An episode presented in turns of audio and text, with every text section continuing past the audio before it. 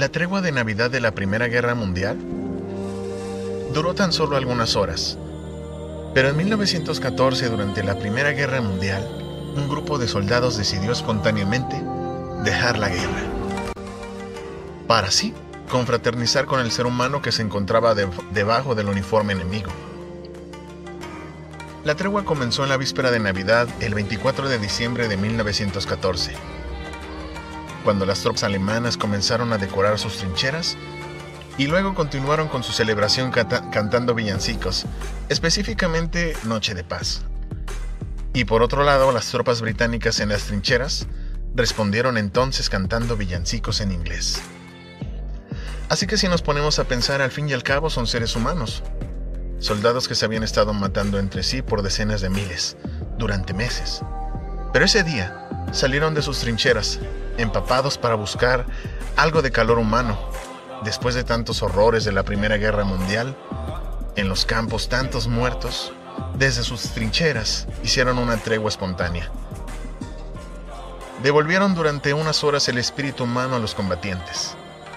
Existen fotografías, soldados británicos y alemanes, alemanes que posaron juntos para una fotografía durante la tregua, que sucedió en el año de 1914. Así también quedó como registro y como prueba que esta tregua tiene cierta realidad, ya que existía una fotografía tomada en la que ilustra una época, un momento de paz. Jugaron fútbol en la línea de fuego, el cual fue relatado por un artículo de prensa del 14, reportando los partidos de fútbol disputados durante la tregua el 24 de diciembre. Relataban de la siguiente manera. Era diciembre de 1914 y apenas transcurrieron los primeros meses desde el inicio de la Primera Guerra Mundial. Alemanes y aliados batallaban en los frentes de Bélgica y Francia. Desde sus trincheras anegadas, los soldados del Imperio Alemán y las tropas británicas intercambiaron disparos sobre una franja de tierra de nadie, en las que camaradas heridos y muertos yacían esparcidos. Pero al llegar la Nochebuena, en varios puntos del frente occidental, los alemanes colocaron árboles iluminados en los parapetos de las trincheras y los aliados se les unieron en un, en un alto, en un fuego espontáneo. Fue la conocida llamada tregua navideña de la Primera Guerra Mundial. Ese día, muchos acordaron que la tregua seguiría en vigor el día de Navidad, para poder verse de nuevo y enterrar a los muertos. Cada bando ayudó al contrario a cavar tumbas y a celebrar ceremonias en memoria de los caídos. Incluso en una de ellas, un capellán escocés hizo una lectura bilingüe de un salmo. Los soldados intercambiaron comida y regalos que les habían enviado desde sus casas y botones del uniforme para guardarlos de recuerdo y jugaron a fútbol. Nadie quería seguir con la guerra, pero los, los superiores querían que la guerra continuara.